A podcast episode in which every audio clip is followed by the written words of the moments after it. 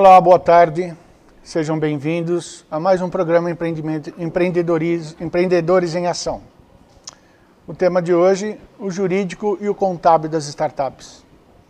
Nosso bate-papo de hoje pretende mostrar a importância da assessoria jurídica e contábil frente às startups. Mas, afinal, como nascem as startups? Costumam nascer nos fundos de uma garagem, na mente de jovens ambiciosos cuja intenção é fornecer um produto ou serviço diferenciado que irão, de alguma forma, mudar a maneira como, determina como, como determinada atividade ex, é, exercida. Engana-se quem imagina que para ter uma startup basta ter uma ideia brilhante. Muito pelo contrário, isso é só o começo. Tudo porque criar uma empresa desse tipo, partindo do zero, abrir uma startup vai muito além de ter uma ideia inovadora. A importância da contabilidade e do jurídico para startups ainda pode ser percebida na busca por investidores e na relação com eles. Tem que ser baseado na transparência, números exatos para que mensura eh, mensurações necessárias e ter em mente a importância de um minucioso acompanhamento confira subsídios ao empreendedor, garantindo a consolidação e o sucesso do negócio, com definição dos direitos, bem como firmar contratos e acordos, são pontos de partida fundamentais para o sucesso. Para falar hoje sobre a importância da proteção jurídica e contábil, convido o Dr. Arnaldo Fraga, que está aqui ao nosso lado, é especialista em Direito Civil e Processo Civil pela FGV, atua como start, com startups desde 2016 e sócio do escritório Faz Fonseca Assis Advogados. E Fábio Santos Moura, Fábio dos Santos Moura, especialista em controladoria e finanças, sócio do escritório contábil Premium Ahead, em Barueri. Desde 2009 faz mentoria de gestão tributária e contábil para startups. Doutor Arnaldo eh, Fraga, fale um pouco do seu trabalho. Boa tarde aí, todo mundo. Boa tarde, Valdir. Obrigado pelo convite. Boa tarde, Fábio. É, o trabalho de consultoria jurídica ele é de extrema importância para as startups, eu diria assim, para qualquer tipo de empresa, é, principalmente para fazer um planejamento jurídico desde o início e ter uma consultoria para acompanhar esse negócio durante a evolução. É, e esse trabalho ele é de grande importância para o sucesso do negócio e principalmente para startups e para captação de investimentos. Muito obrigado, doutor Arnaldo. O Fábio Moura, fale um pouco do seu trabalho. Boa tarde a todos, boa tarde Valdir, obrigado pelo convite, Arnaldo, a todos que estão participando dessa, desse evento. A área contábil no Brasil, envolve a área tributária também, ela é complexa para o empreendedor. Então a gente busca tentar traduzir essa, esse emaranhado de leis, as dificuldades que todo empreendedor, por natureza, tem, para que a empresa nasça de maneira correta, para que ela busque, dentro do perfil legal do Brasil, tributário, a melhor maneira e a mais inteligente de acessar e ter possibilidade de pagar menos tributos e também começar o seu CNPJ de uma maneira mais correta e mais adequada para o cenário futuro da startup. Muito obrigado aos dois. E agora a gente vai começar uma sabatina, que é um momento que todos nós queremos ter informação e aqueles que estão com intenção conheçam também um pouco da área de vocês. E a primeira pergunta eu vou fazer para o Arnaldo Fraga. É, qual o melhor momento para uma startup contratar um advogado? É, o ideal, assim, o ideal, o ideal é que desde o início, desde da ideação, desde a análise do negócio, já seja avaliado é, a, um jurídico, já ser procurado um jurídico para fazer um mapeamento dos riscos possíveis que a startup pode ter. Isso facilita tanto a parte do negócio quanto captação de futuros investimentos. É, então, assim, desde o início, E às vezes a startup vira e fala: ah, mas eu não tenho dinheiro para isso, eu não tenho como buscar dinheiro para isso. O que eu sugiro para uma star, startup no começo é que procure um escritório de, de, que tenha importância nessa área. Tem muitos escritórios, principalmente em São Paulo, focados em startups. Procure, peça um orçamento, peça uma proposta e faça um planejamento financeiro para encaixar isso no futuro da startup. Para que, desde que assim seja possível, já tenha esse mapeamento dos riscos. Isso é de, de grande importância e pode garantir até um sucesso ou não dessa startup no futuro. E existe a possibilidade de, de, de do escritório de, de, de, jurídico falar assim, eu vou apostar na sua empresa e não cobrar no começo e depois fechar o, o negócio? Sim, tem vários escritórios que, que trabalham dessa forma e tem também venture builders que fazem isso. Venture builders são empresas que pegam uma startup e veem o que, que falta para ela. Ah, essa startup tem uma área de TI boa, mas precisa desenvolver o, o jurídico, precisa desenvolver outras áreas. E ela não investe dinheiro, ela investe essas áreas que faltam na startup. Então, tem escritórios que fazem isso e tem venture builders que também fazem isso. É, é, é muito importante. Muito bem. Fábio, como a gente está falando do início de uma, de uma startup, uma startup ela precisa se preocupar em abrir CNPJ corretamente desde o pontapé inicial. Como que é que funciona esse trabalho? O trabalho da área contábil em startups ele é muito a quatro mãos com a área jurídica. Né? Ela, a gente acaba tendo um trabalho quase que complementar, porque às vezes a área jurídica ela mensura alguns riscos, ela traz algumas oportunidades, e a área contábil tenta traduzir isso para que a empresa nasça de maneira uh, correta, como a gente fala, ou da melhor maneira possível, porque hoje no Brasil abrir uma empresa ainda é um custo alto, né?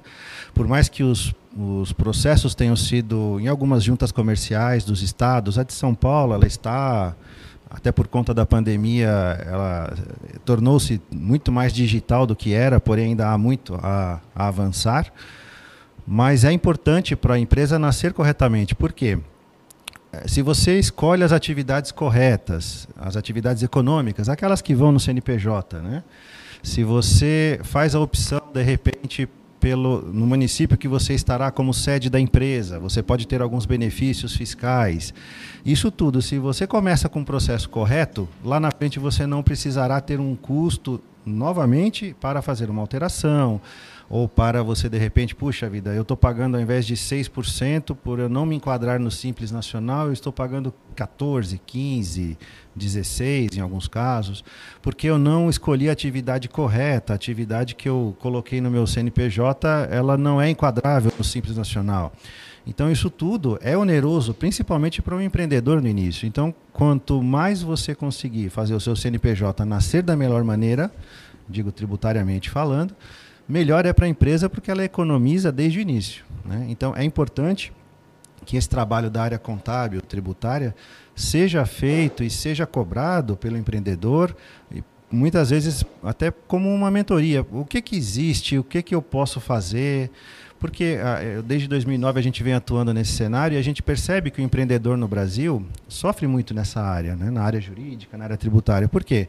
É muita coisa, nem nós sabemos tudo. Né?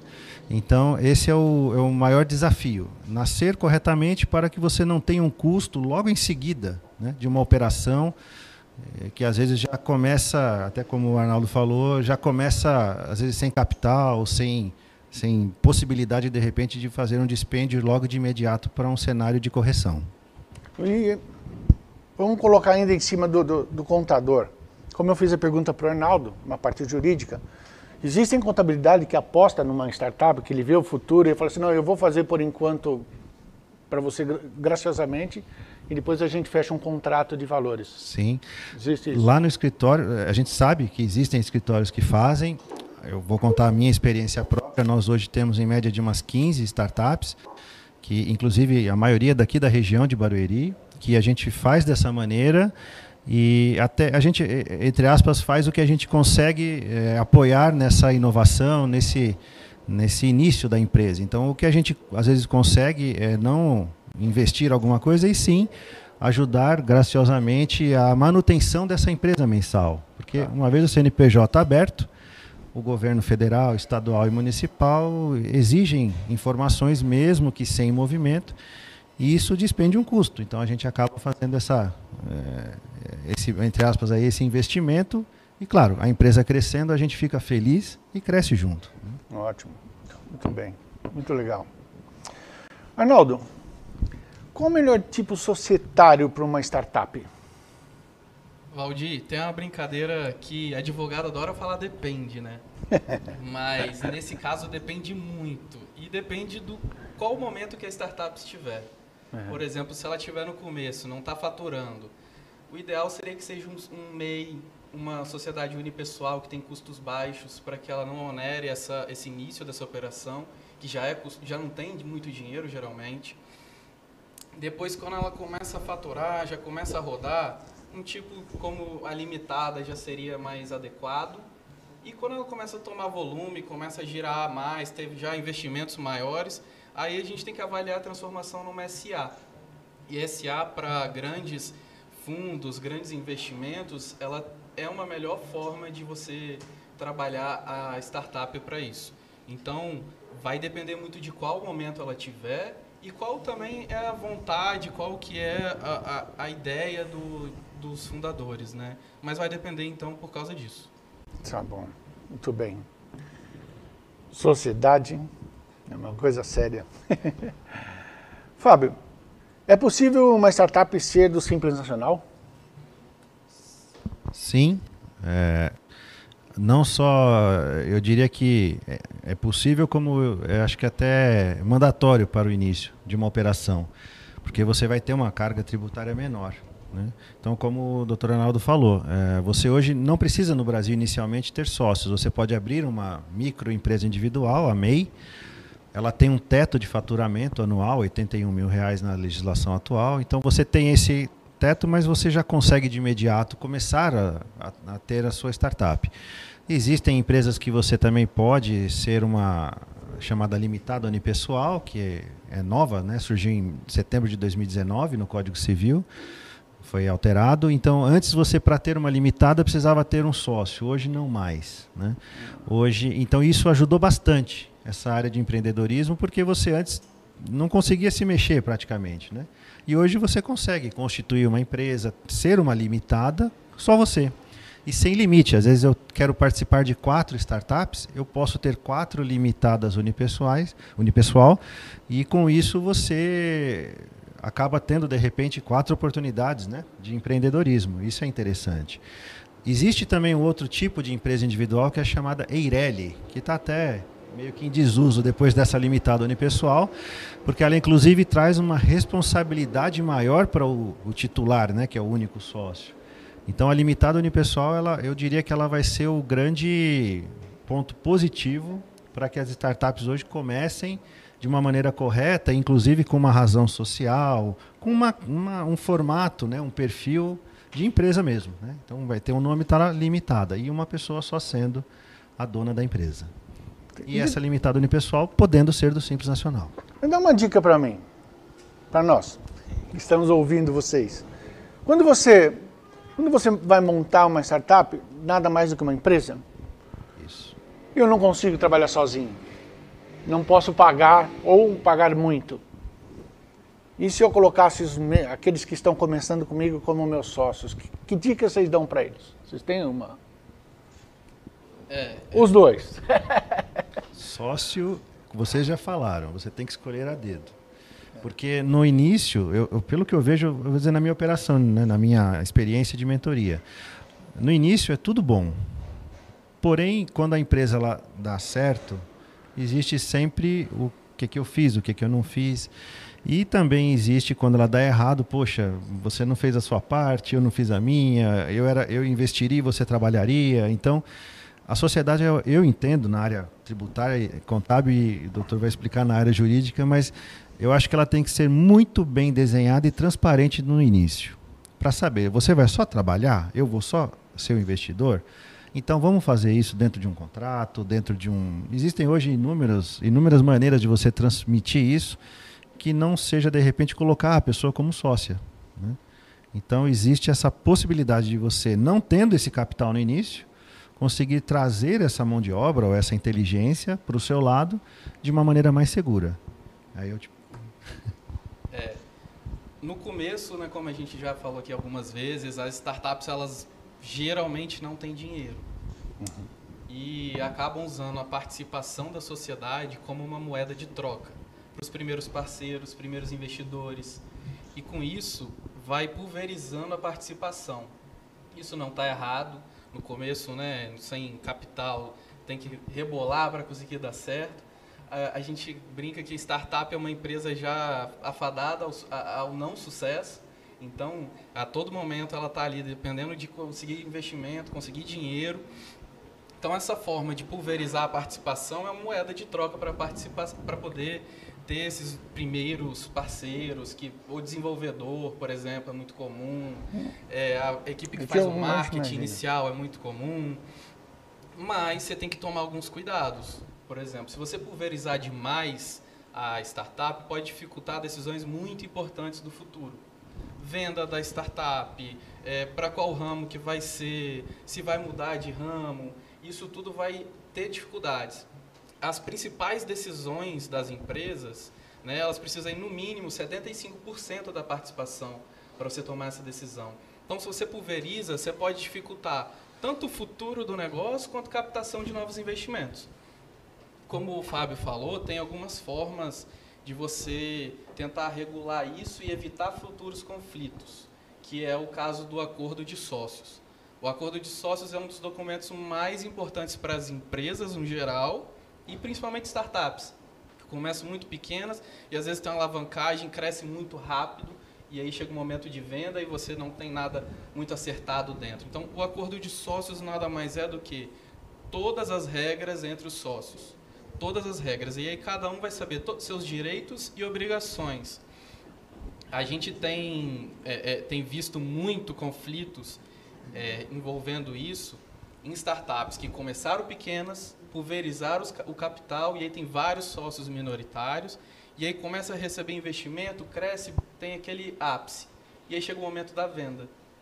E aí na hora de vender, o majoritário quer vender, mas aí um minoritário, o cara tem às vezes 2% da sociedade fala, eu não quero vender. Se você não tem aí para tudo. De, para tudo. Vai ficar nessa briga, pode dificultar os investidores, o investidor pode desistir de, de aportar o capital. Se você tem um bom acordo de sócios, por exemplo, nesse caso que eu dei da venda, tem uma cláusula chamada drag along, é um nome difícil, mas significado não nem tanto, que é quando o sócio majoritário ele opta por vender a participação dele, o minoritário ele é forçado a vender junto. Então, se você já tem isso combinado desde o início, você já evita esse conflito. E também tem outra cláusula chamada tag along, que é o nome também mais menos complicado, mas também é para favorecer os sócios. Isso na legislação brasileira. É. E aí no acordo tudo em inglês. Sócios, tudo em inglês, exatamente. mas o significado é bem simples. O drag along é para forçar o minoritário a vender. O tag along é quando o majoritário vai vender e aí o minoritário com a cláusula de tag along consegue as mesmas condições do majoritário porque às vezes o investidor fala, não, para você que é majoritário eu vou pagar tantos por, as, por cota, para você que é minoritário eu vou pagar metade. Hum. Ou, me, ou, bem menos. Entendi. Então, esse, então todos esses acordos... Então, o mais certo é tag along. É. Então, todos, é. isso estando no acordo de sócio, evita todos os futuros conflitos aí societários e qualquer outro tipo. Teve um caso prático que nós participamos que essa cláusula de drag along permitiu que a empresa fosse internacionalizada. Poxa. Então, não tinha o tag along, foi uma pena, porque o minoritário era, era forçado a vender, mas ele foi bem remunerado na situação. Era uma empresa da região que em um ano e meio ela alcançou uma ideia fantástica e veio um grupo da China e investiu e queria comprar e levar a matriz da empresa para lá. Aí os minoritários entendiam que ia ser um ia, ia queimar a largada, né? Ia ser vendida muito antes do que deveria, né? Pelo valor de mercado. Só que a cláusula de, drag, de drag along ela permitiu que a empresa fosse vendida e assim, aí ela voou. A empresa realmente Bacana. explodiu. Fábio, Quais as obrigações tributárias e contábeis após a constituição do CNPJ de uma startup? Isso é importante para o empreendedor.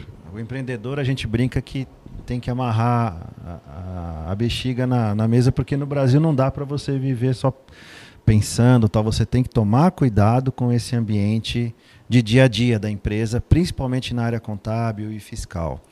Hoje um CNPJ, a partir do mês que ele foi constituído, ele já tem obrigações a serem entregues para a Receita Federal, Secretaria da Fazenda do estado que a empresa está, prefeitura e outras, FGTS, Previdência, e às vezes até um, um escritório, por exemplo, de advocacia, tem algumas informações que têm que ser atualizadas para uma OAB ou para uma outra situação. Uh, e no Brasil, se você não faz essa entrega desses dados para o governo, você, principalmente federal e estadual, mesmo que não haja faturamento, não haja funcionário, nada, você tem uma multa pela não entrega. Então, se a empresa é do Simples Nacional, ah, depois eu vejo isso. Não, cada mês que você não entrega são 50 reais de multa. Nossa. Na área, na, se você não é do Simples, é do lucro presumido, você deixa de entregar uma obrigação federal, você tem uma multa, dependendo da obrigação, 250, 500 reais por mês e por não entrega. Então, tem vezes que você deixa de entregar uma informação do Simples Nacional, você tem uma multa de 50 reais nos 12 meses. Então, são 600 reais é dinheiro jogado fora. Né? Então, às vezes, ah, eu vou economizar no advogado, vou economizar no contador, economizar em, outro, em outra parceria, né? Você acaba tendo esse passivo. Então, é muito importante que o empreendedor entenda isso, né?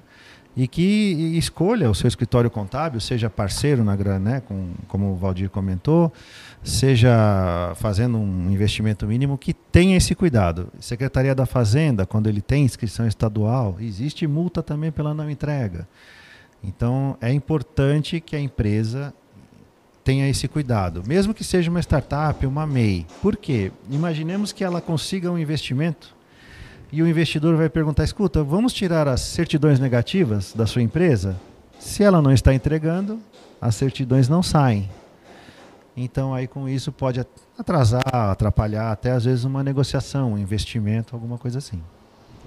É, só acrescentando, é, startups que são empresas de tecnologia, né, elas trabalham às vezes com software que são importados, são de fora e não, não tem um conhecimento de que qualquer software, mesmo que seja 10 dólares, 15 dólares que você paga, você tem que declarar no sistema do governo que é o Cisco Serve. Entendi. E aí, como o Fábio falou, se não declara, não faz as declarações em dia, o Cisco Serve, por exemplo, tem a multa por não declaração e por continuar. Então são duas multas em um. E aí você vai somando para cada software, para cada mês que não foi declarado, vai somando uma multa 50, 100, 150. Daqui a pouco, quando você vai ver, startup está aí com 5 anos, enorme, está aí devendo 1 milhão, 2 milhões, 3 milhões. Por quê? Porque não procurou um contador, porque não procurou um jurídico para aconselhar ele desde o começo. Algo que é muito simples, uma mera declaração para o governo. Então é muito importante procurar o, o jurídico, o contábil desde o começo. Entendi. Deixa eu, deixa eu fazer uma pergunta rapidinho, John. O Cabralzinho de Barueri mandou uma pergunta legal aqui. Eu gostaria que vocês dessem uma, uma dica rapidinha, não pode ser muito longa. Claro. Mas cita pra gente aí os primeiros passos para uma startup. Obrigado, Cabralzinho. Eu acho que o primeiro passo é, é delinear né, corretamente, seja através de um planejamento, através de alguma, de alguma ferramenta, ele saber o que ele que vai prestar de serviços. Qual que é? Aí entra um pouquinho na área de gestão, né, de análise SWOT, aquela coisa que você tem que confirmar sua, se o seu mercado já não tem o que você possui. Essa, uma parte na área contábil que a gente também utiliza muito em mentoria é a precificação. É importante eu saber se o meu serviço ou o meu produto vai chegar num preço viável no mercado. Né? Então, às vezes eu tenho esse microfone aqui que é, nossa, vanguarda, vai custar mil dólares. Ninguém vai comprar. Porque às vezes a análise de mercado me, me traz que, que eu posso eu mesmo fazer. Vai custar 50 dólares, por que, é que o meu é mil dólares? Então, eu acho que até antes de conversar com o jurídico, né, com o contábil, essa análise, principalmente de mercado, do produto, e quando a gente fala em precificação, quantos por cento de imposto esse microfone do exemplo vai custar, vai ter de carga tributária? Então, isso é importante também saber. Às vezes eu vou vender a 100 reais e a carga tributária é 18, então eu não vou poder vender a mais do que 120, sei lá. Então, isso tudo tem que ser muito bem verificado. Legal, muito bom. O Arnaldo, qual a importância de um acordo, de um bom acordo de sócios, né? Vamos dizer assim. É, o acordo de sócios, como a gente falou agora há pouco, é de extrema importância. Eu diria que da parte jurídica é um dos documentos mais importantes para as empresas no geral e principalmente para as startups que começam muito pequena e tem uma alavancagem muito rápida. É, porque nele você tem que ter todas as obrigações, deveres, obrigações de cada sócio, para cada um saber o seu papel. Cada um saber até onde pode ir, do que, que pode exigir e você evitar esses futuros conflitos. Como eu falei, um quer vender, o outro não quer vender. É, não, vamos pivotar, vamos mudar de, de ramo. Não, vamos manter esse ramo. Vamos vender para a empresa da China, não vamos vender. Está muito cedo para vender. Então, todos esses conflitos, se você tem um bom acordo de sócios, delimitando todas as obrigações e todos possíveis desdobramentos disso, evita qualquer conflito. Porque no momento desse, ah, vamos vender para o grupo da China, não vamos vender se você tem no, uma cláusula dessa que eu, que eu mencionei de drag along que força o minoritário a vender, se o majoritário quiser vender, vai estar tá ali, vai falar, olha aqui, está aqui escrito, a gente combinou. Ou até mesmo na hora de, ah, não deu certo a startup, que acontece muito, né, infelizmente. Como que vai ser a divisão de tudo que já foi conquistado? Os bens, tudo que já foi é, feito, o mercado, às vezes clientela, você já começou a fazer o, os testes, rodar o MVP, já está já tem um nome, apesar de um dos sócios não querer, achar que não deu certo, o outro pode querer continuar. Então, tudo isso, se você já tem bem delimitado na corrida de sócios, evita diversos, diversos conflitos que podem surgir. É, legal, muito bom. Fábio, quais os. É, quais os, é, na realidade é para os dois, né? Quais os documentos mais comuns no começo de uma startup? Você e depois de você, tá bom? É, na área contábil tributária, é, inicialmente a elaboração, caso né, seja necessário pelo tipo da empresa, tinha um contrato social bem elaborado, com a responsabilidade de cada sócio, caso seja essa a diferenciação, ou seja, se ele é um sócio somente ou se ele vai ser um sócio administrador. Né? Então, o sócio administrador ele tem uma responsabilidade maior né, perante os órgãos e a sociedade. É, basicamente seria nessa parte tributária, contábil, que tem mais coisa, porém é mais na área jurídica, né, né, essa parte dos acordos, de contratos até, né, acordo de cotistas ou caso haja acionista ou investidor, né, que acho que o doutor Arnaldo é, na... tem mais documento para falar do que eu. É, acho que nesse começo aí, a maioria dos documentos são jurídicos, né? É, como o Fábio falou, o contrato social não é simplesmente um documento simples, é muito importante também. Assim como o acordo de sócios tem que ser muito bem desenvolvido, e aí uma consultoria contábil e, e jurídica para fazer isso é essencial. Então, o acordo de sócios, contrato social, e aí você tem termos de uso, política de privacidade, é, licenciamento de software, uso de software, o termo de confidencialidade entre a equipe e para as pessoas que usam, para você não poder, você conseguir segurar essas informações e elas não serem divulgadas. Então, eu diria que esses são os principais documentos. Legal, legal. Uma coisa que a gente fica preocupado no mercado, lógico, é que a, a startup, ela, ela tem essas preocupações e às vezes fala assim, eu não tenho tempo para ver isso daí, ou eu não, nem sei por onde começar. No site de vocês, existe um, um pontapé inicial para você, para eles começarem a, a, falar assim, olha, é por aqui que você tem que começar na minha área. O contador fala isso, o advogado fala isso. Tem isso no de vocês? No meu site, no nosso site não. A gente está fazendo justamente isso.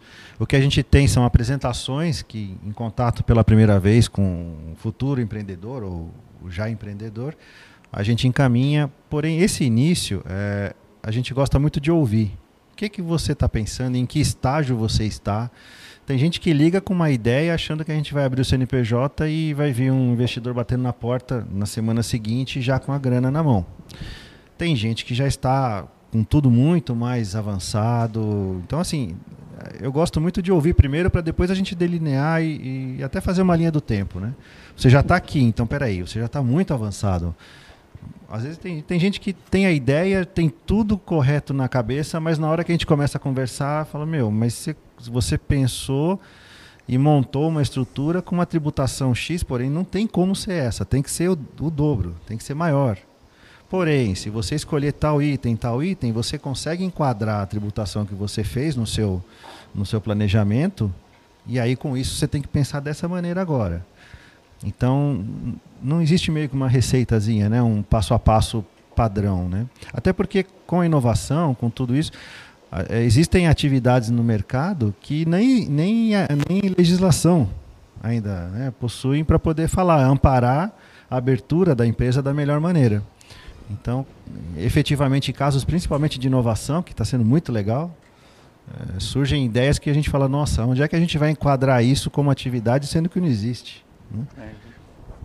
É, o site da FASA ele acabou de ser reformulado. A nossa equipe, de, a gente tem um marketing interno e o Gustavo Fonseca, que é um dos sócios, meu mentor, eu sou fã dele, ele cuidou dessa repaginação do site, fazer essa transformação digital. E tem lá as, as áreas do escritório e tem lá a área de startups. E tem informa informações básicas para as startups, mas como o Fábio bem disse, é, para a gente ter um trabalho, para ver o que, que precisa ser desenvolvido no começo, é bom ter uma, um contato inicial para analisar, porque não é uma receita de bolo. É, às vezes a startup, por exemplo, não tem dinheiro, mas a gente faz um mapeamento jurídico do que, dos riscos, até para avaliar juridicamente se é viável ou não.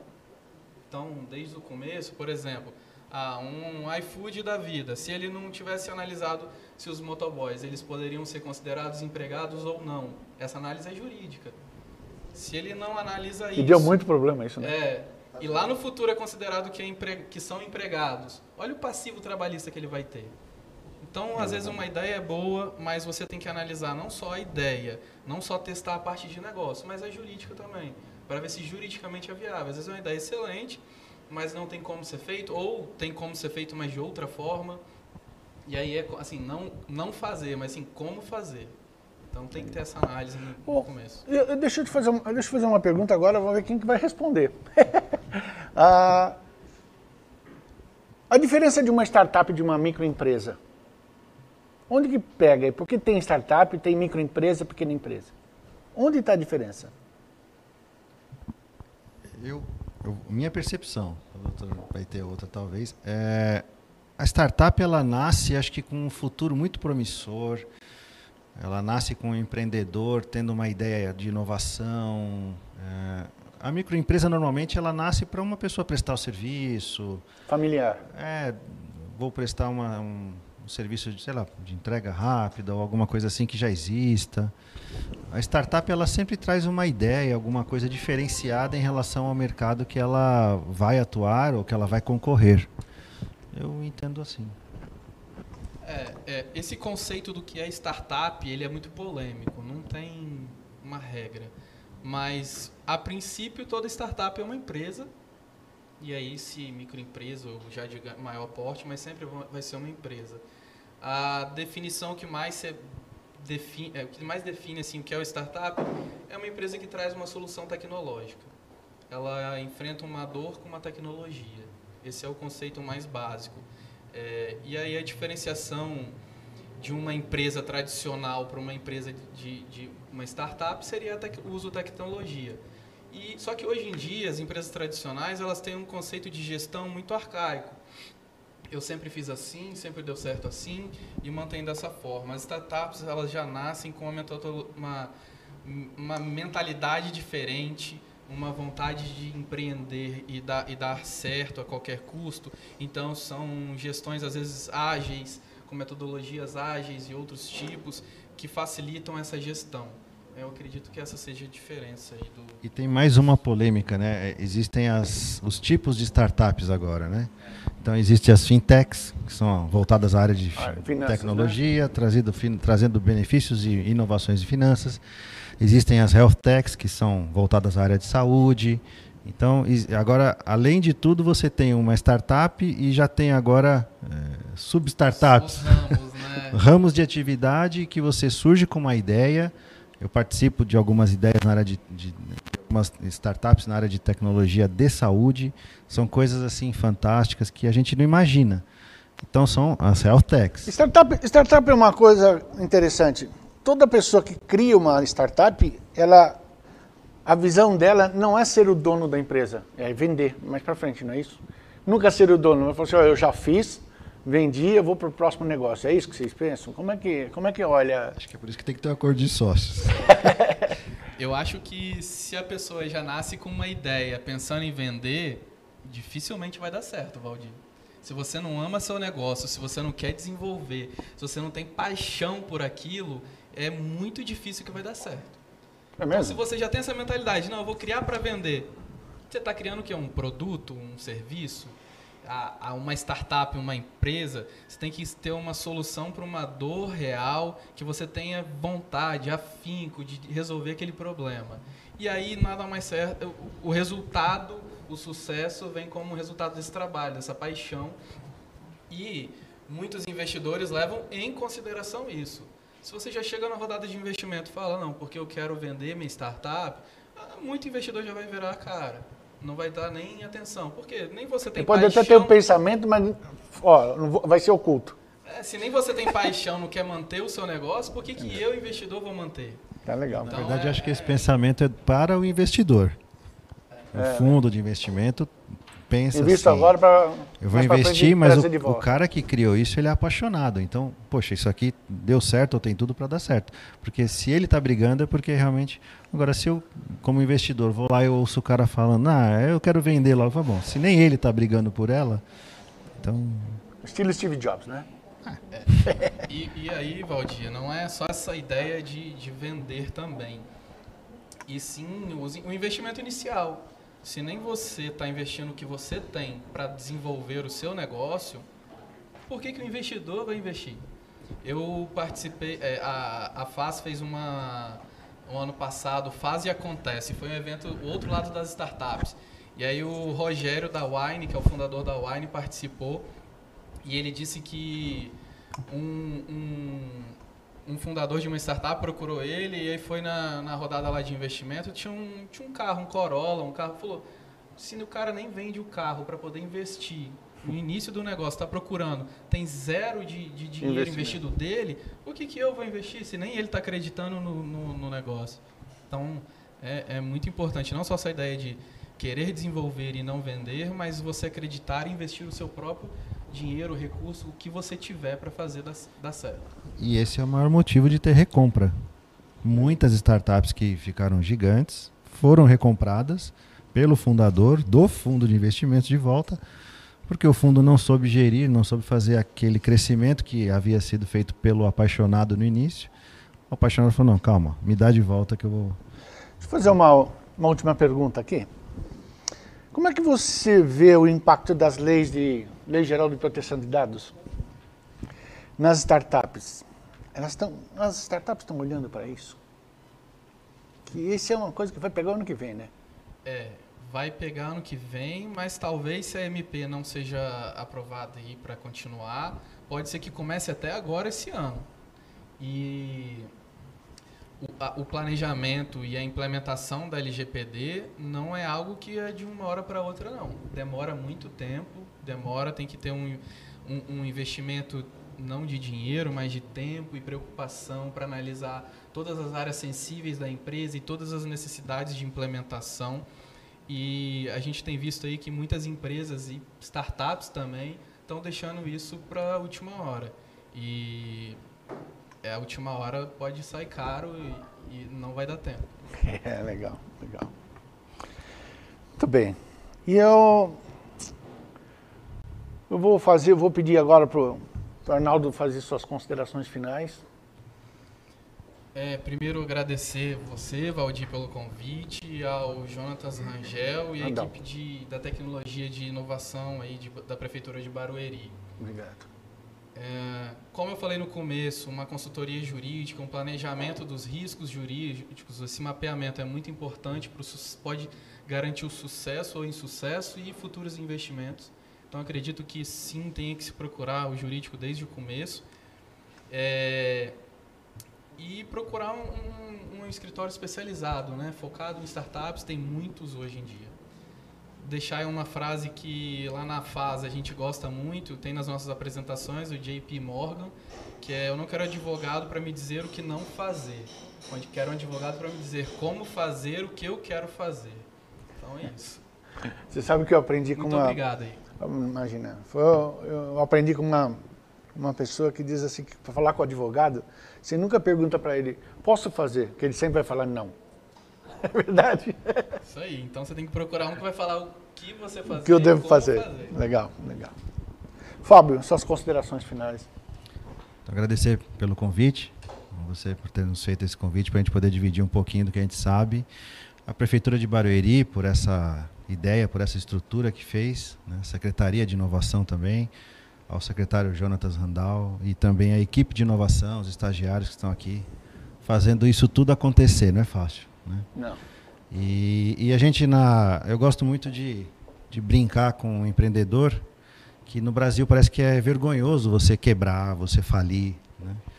mas que a gente acaba percebendo que isso tem que ser um, tem que ser natural. Né? O empreendedor ele tem que quebrar, às vezes ele tem que saber que o insucesso vai trazer para ele um benefício, vai trazer uma experiência que lá na frente vai fazer com que ele que ele consiga fazer uma outra startup e, e é muito natural isso, né? Na maioria dos casos, eu diria que quase todos os casos, o cara que começa a conversar comigo fala assim, meu, eu já tentei três vezes, tal, eu não sei, tal, então assim, o mantra que a gente brinca que quebrar ou insucesso não é vergonha, né? Mas que você tem que ter uma inovação, você tem que colocar isso na sua mente e no coração, porque se você não, como falamos aqui, se você não leva isso com o seu coração para frente, ninguém vai levar por você. Né?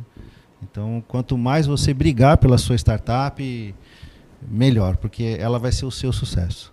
Então, é isso aí. Eu agradeço a todos também por tudo. Obrigado. E para falar mais certo do, sobre esse assunto, a Disney quebrou sete vezes sete vezes. E na oitava, ninguém segurou mais.